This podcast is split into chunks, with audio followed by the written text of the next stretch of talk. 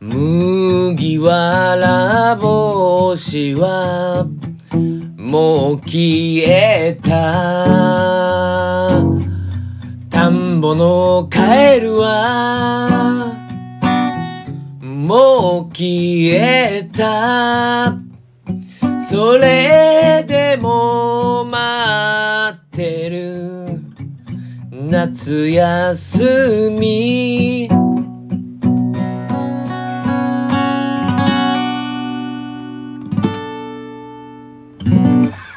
ということで、稲がらビート第316回目始めていきたいと思います。よろしくお願いします。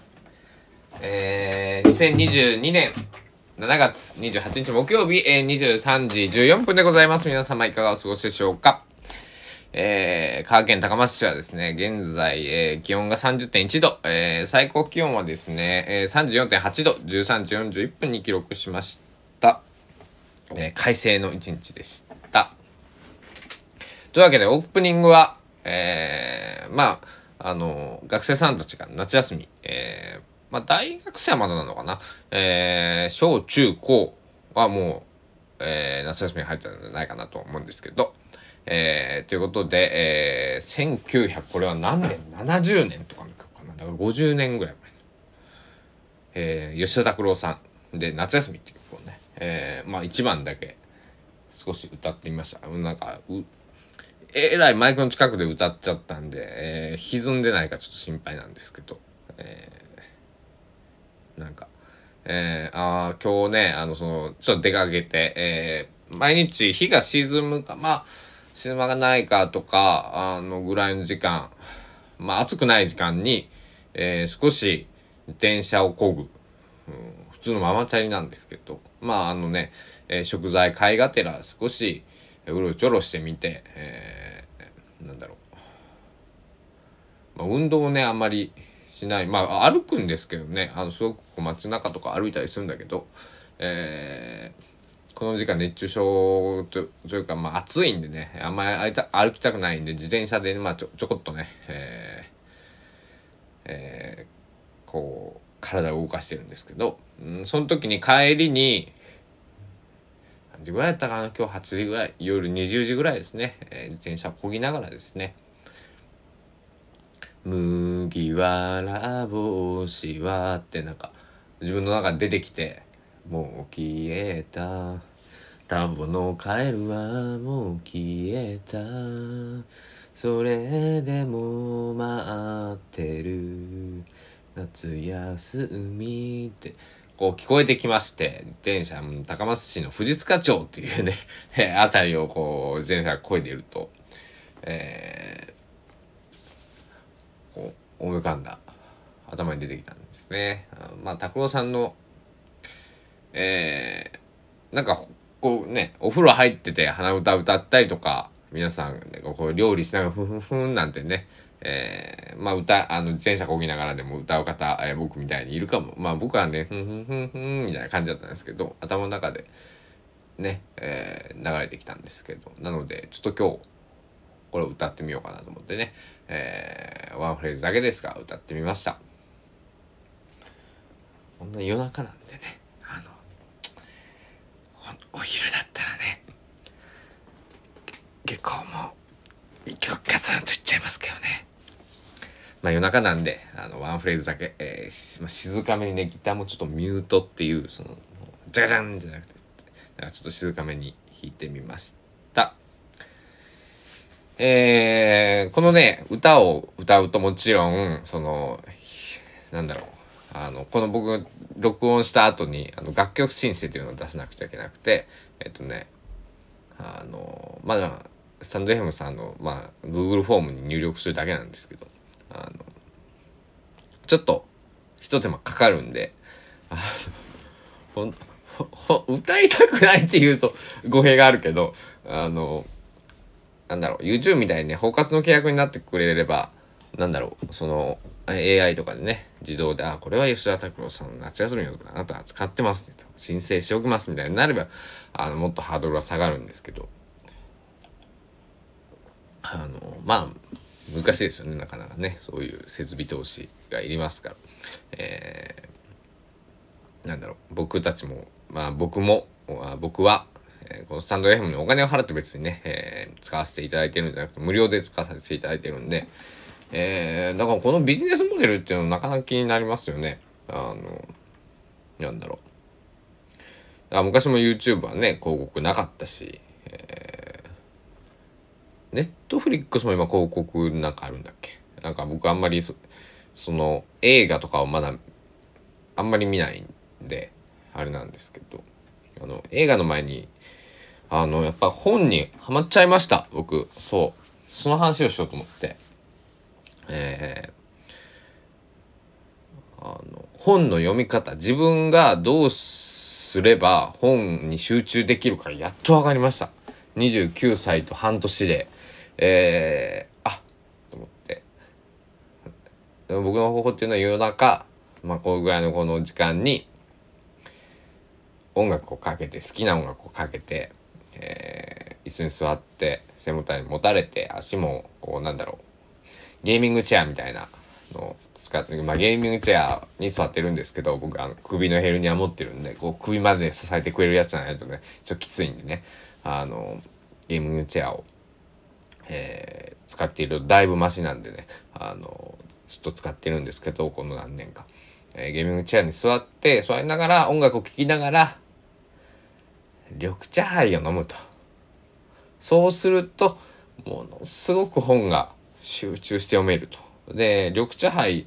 えー、僕はいいチコの25度を、まあ、えっ、ー、と、3割ぐらい。で、あとは、えっと、綾鷹のあの茶葉の甘みみたいなやつ、それで合ってると思うんですけど、えー、を入れて、氷が4個か5個ぐらいですね、えー、入れて、えー、飲む。これがすごくね、あの僕の集中できる、えー、本の読み方ってことにやっと気づけて、そう、この型にはめると驚くほど読者進むね。うん、で、まあなんだろう、音楽もその最近知った曲じゃなくて、昔からもう、なんでさっきの吉田拓郎さんの曲みたいに、空で歌えるような曲を流しておく。だから、あの、ちょっと失礼な言い方というか、あれない方すると BGM にするという。うん、だから音楽を聴くっていうよりは、もう自分がこう聴き慣れている音楽をかけておく。そうすると、なんだろう、ふっとこう、もう、なんだろう、ノーマルにもう自分の心の中に入ってきてますから、その音楽は。えー、本の世界に集中しそしてこの緑茶杯っていうのはすごくいいですね。なんかお茶を飲んでる気分になってなんかすごく心が落ち着きますね。なんだろう。あの心が落ち着くお酒って僕初めてかもしれない。あのなんだろう「よっしゃー」みたいなお酒はあるし「ああ疲れた」みたいなお酒あるんですけど、えー、なんか心が落ち着くなんかやっぱりお茶ってこう日本茶緑茶ってすごくいいね。あの僕は大やっぱりあの生、粋、の日本人というか、えー、なのでねあのまああの何だセイロンティーとかも好きなんですけどね、はい、スリランカのお茶ですよね。あの僕の、えー、いつも行かせてもらってる高松市古神町にあるメロバーさんはスリランあスリランカじゃセイロンティーを置いてくれてるんですけど。でいつもアイスでえー、っとまあお酒がちょっとこうなんだろう。ちょっと今日は酒飲むのやめとこうとかちょっと間にねなんか挟みたいなっていう時セイロンティーアイスを頼むんですがすごく美味しい。うん、セイロン、セイロンハイとかあるんかな？ウーロンハイみたいななってるけど、まあ、ちょっと今度やってみろ。うん。ちょっとやってみよう。うん。えー、というわけで、井野直哉の今日は何を聞いたのコーナーに行きましょう。えー、というわけで、今日は、何聞いたっけ？ここはね、ああ、はいはい。思い出しました。大竹さんの、あロングバケーション。まあ、こう、あっていらないのかなロングバケーションか。ロングバケーションっていう LP、えー、レコードを聴いて、その後、尾崎豊さんの壊れた扉から、あ、ごめんなさい。その前に、吉田拓郎さんのライブ73だ。うん、を聞いて、えー、そして尾崎豊さんの壊れた扉から。で、えー、今、このやらびと録音しているというような感じですね。えー、っとロンバケ語は84年。1984年。でライブ73は1973年。吉田拓郎さんですね。で尾崎豊さんの壊れた扉から85年。1985年。うん。えー、だからこの10なんだろうな。僕70年代80年代の音楽がすごく好きで、うん、あのずっと、えー、音楽聴き始めたその小5から、えー、ずっとそういう70年代80年代のアーティストさん、まあ、昭和昭和じゃないとえっ、ー、と1950年代60年代ぐらいに生まれた方の音楽は結構好きなんですね。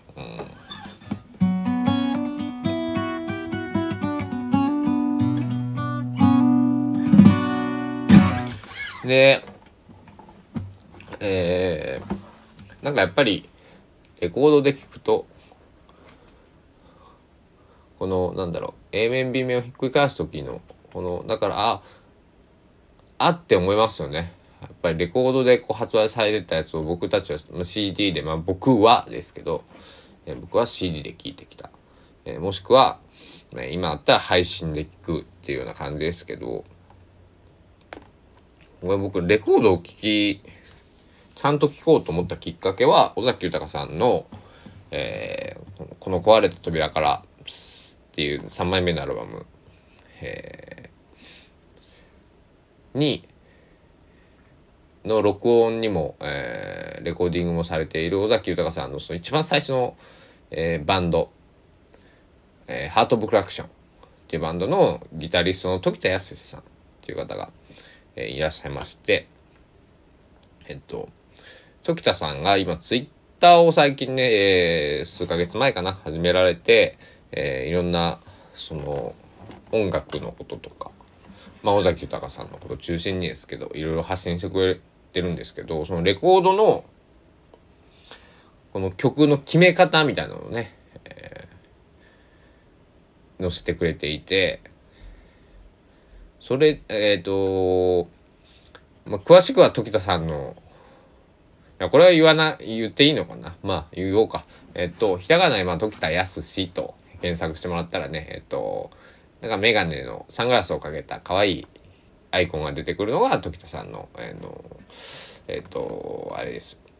えー、ツイッターアカウントなんですけど時田さんが1曲目、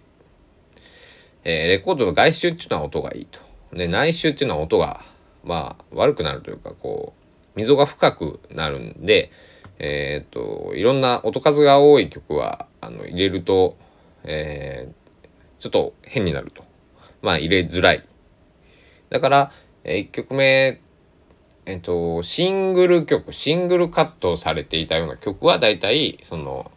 まあ、A 面5曲、B 面5曲で10曲入りの LP だとすると、大体、えっと、A 面の5曲目、B 面の5曲目にシングルカットの曲とか、その、カップリング曲とか入ると。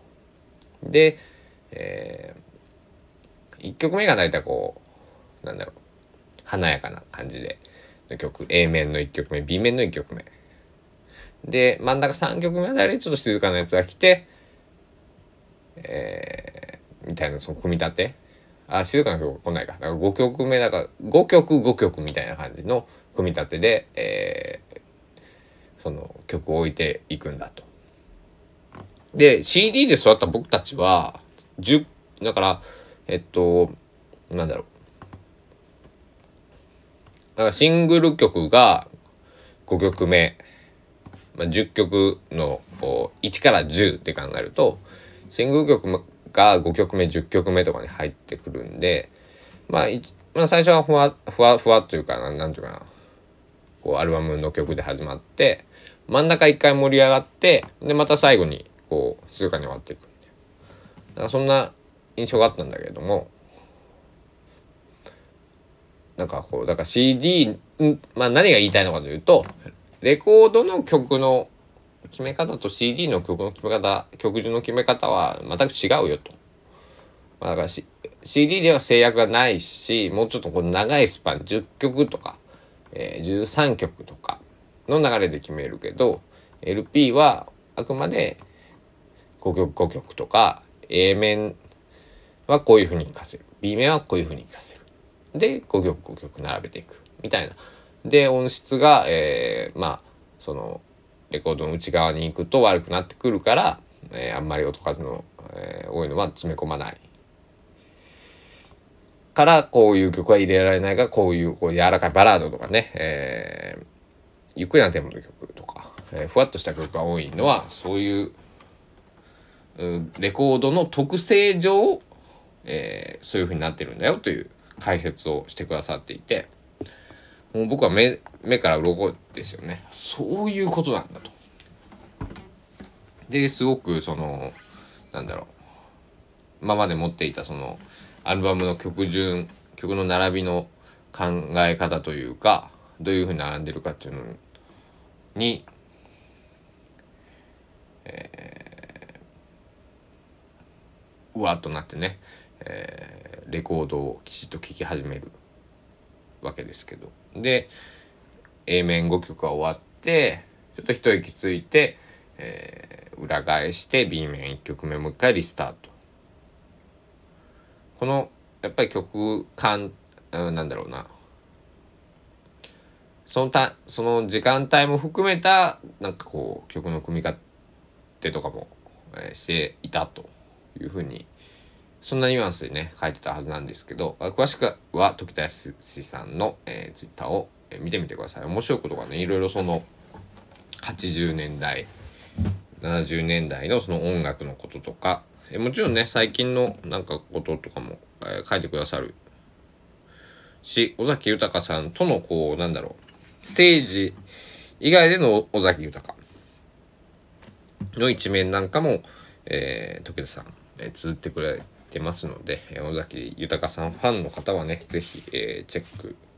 してみてください。本当ね、時田さん、なんか、あの、僕、リップ送ったら丁寧にご返信くださったことが、えー、一月か二月前にあったと思うんですけど、あの本当こうやってね、あの、なんだろう、一昔前じゃね無理だったことがこう本当本人にさ当時この壊れた扉のこの曲のレコーディング例えばこの曲のリフは時田さん考えたんですかとかさそういうの聞けるわけじゃないですか。えー、そのツアーのこのライブのあそうそうそう僕はねそう何言ったか思い出した1985年の8月25日に尾崎豊さんは大阪球場今はないですけど大阪球場で、えー、10代のシンガーソングライターとして今も記録は破られてないはずですけど、えー、スタジアムライブっていうのをやるわけですね。日本のシンガーソングライターで10代男性。女性はね宇多田ヒカルさんがやられていますけど一番若い方でいくとね、えー、まあ、尾崎豊さんがやって85年。だから何年前？えー、37年前か、うん、の夏、えー、愛の消えた街って曲が、えー、ライブのその大阪球場のライブの本編の最後の曲なんだけれども、えっ、と、アウトロでギターソロがあるん、あ、ギターのね、あの、あのツインギターになるとこがあるんですね。ギターソロで。ハモるとこがあるんですけど、えー、江口さんっていうもう一人のギタリストの方。それに備えるために、尾崎さんが愛の毛玉ちょっと2番、あララストのサビね、えー、まあ2番のサビか、えー、歌っているとこで、あの、時田さんめっちゃチューニングしてるんですよ。一生懸命。その、最後のギターソロに向かって、そこが僕なんかすごくこう仕事師っていう、なんか、なんだ、職人芸みたいなところを感じて、かんあのそのチューニングをしているあの時田さんがすっごくかっこよくてね。何回あの映像を見てもかっこいいんですけど、えー、それを伝えるとね、えーまあ、伝えることができたんで僕はすごく、えー、嬉しかったんですけど。まあそんなことがねできる、えー、インターネット、え、楽しんでいきたいですよね。あのなんか嫌なことにさインターネットも使えちゃったりももちろんするけども、まあ、それはねリアルででも一緒だしインターネットに限らずですけどね。ギターのチューニングをちょっとしてみましょうか。何を歌うでもないけどね。こんな時間なんでねご近所さんにね迷惑になったらいけないんでまあつまみくぐらいだったら僕の家は結構機密性が高いところを選んで住んでいるので前実験したことはあるんですけどこれぐらいの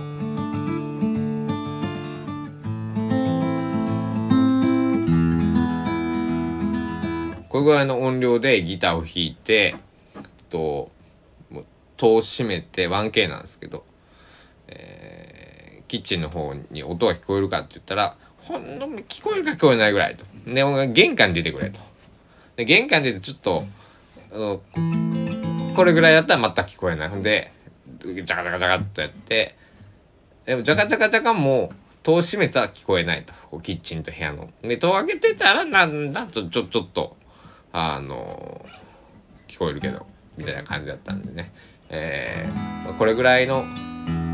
音量で歌がなければね、えー、安心して弾けますね。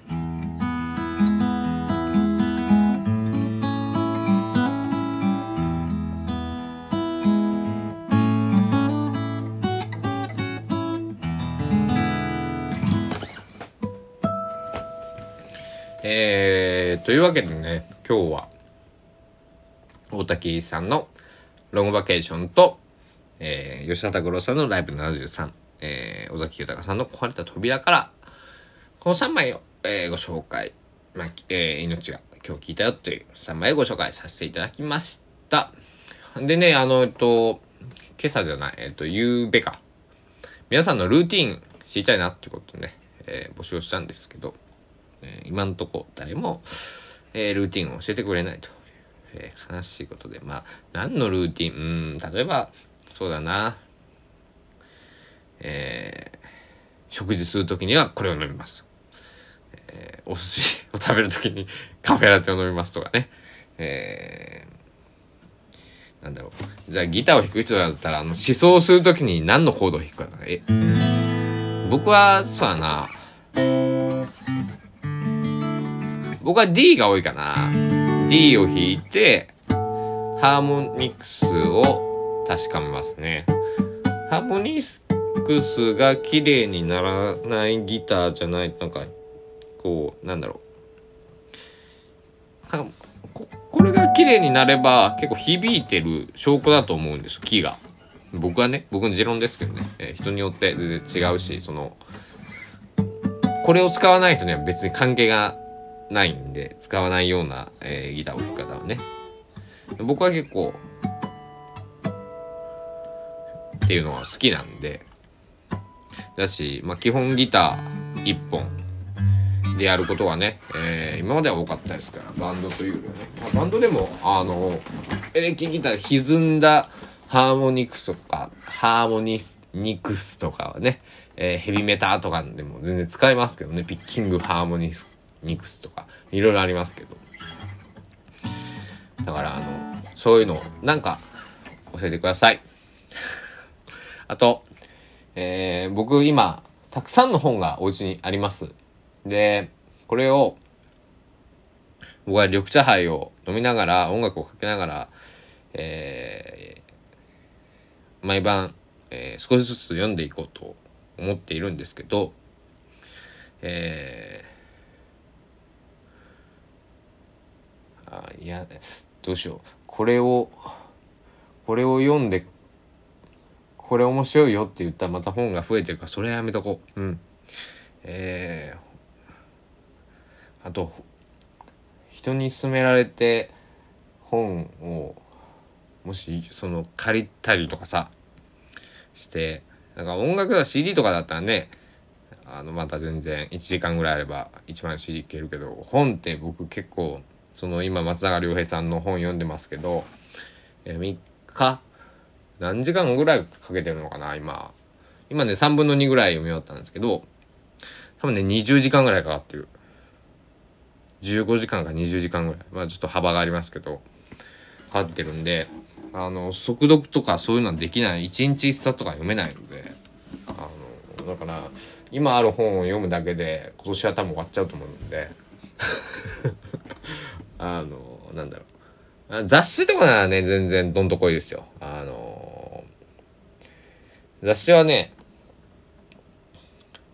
すごくいいね。あのなんだ。雑誌ってメディアってさまあ文字もたくさんあるけど文字読まなくてもなんとなく理解できるのがすごくいいいい良くないですか？僕は好きなんです。そういうあのなんだろう。デザイン性に富んでいるというか、えー、そういうものが結構好きです。だから本でもこう写真がところどころ入ってるような本だとすごく、うん、読みたくなるし、えー、そういうものが好きだし、えー、なんかね、えー、いろいろ好みあると思うんですけどあれを読みたいんですよね。サリンジャーのあのライ麦畑で捕まえて。キャキャッチャー・イン・ザ・ライキャッで合ってるね、うんえー、あれ読みたいんだけれどもどの翻訳版を読もうかとまあ図書館で借りあのね僕の行きつけの古本屋さんにはなかったんです。うん。僕が探した限り。なので、もう図書館で借りてこようかなと思って。あのでいろんな翻訳バージョンがあるけど、どれにしようかなと思って。一番最近のにしてみようかな。あの、やっぱりね、翻訳者の方によって全然ね、表現も違うしね。最近のなんかちょっと、なんだろう。やつか、もしくはもう一番最初に日本で翻訳されたよっていうのを読みたいなと思っています。えー、皆さんも何か音楽や、えー、本や、えー、美味しいおつまみおつまみねあの玉ねぎのねあのオニオンの何漬物みたいななんだろうオニオンをちっちゃく乱切りっていうんですか？本当に細かく切ってあのなんだろう薬味のネギみたいな感じぐらい小さく切ってで、それを10分お酢に浸しておくと、めちゃくちゃ美味しかったです。あのさっぱりして、あのー、なんだろう、お酒が進みました。はい。皆さんぜひ試してみてください。あの、玉ねぎを切るのは大変だけれども、10分、えー、玉ねぎと同じ、えー、玉ねぎが浸るぐらいまで、えー、何？お酢を入れればいいです。で、なんだろう。いい感じなんで是非あのすぐできると思うんであのあもう玉ねぎもう一個そういえば冷蔵庫にあるな。作らなくちゃ玉ねぎはでも今度は焼こうかな。なんか炒め物。レタスと玉ねぎとえー、炒めようかなと。ウェイパーを入れて。あと何を入れようかな。でもそれぐらいしか今冷蔵庫にないんですよね。まあ卵はあるけどなんか卵はちょっと違う気がするな、うん、野菜の炒め物、うん、アスパラガスもあるんですね。うん。というわけで、えー、いながらビート第316回目、えー、いかがでしたでしょうか。今日もまあタイムない話をさせていただきましたけども、えー、これがね、えー、誰かの何かに、立つことをね、えー、祈りつつ、えー、今日もいながらビート締めさせていただきたいと思います。えー、そうだね。眠るときはどういう行動がいいかな。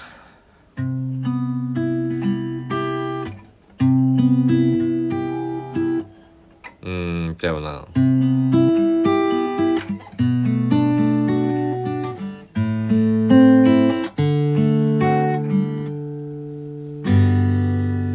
じですかね。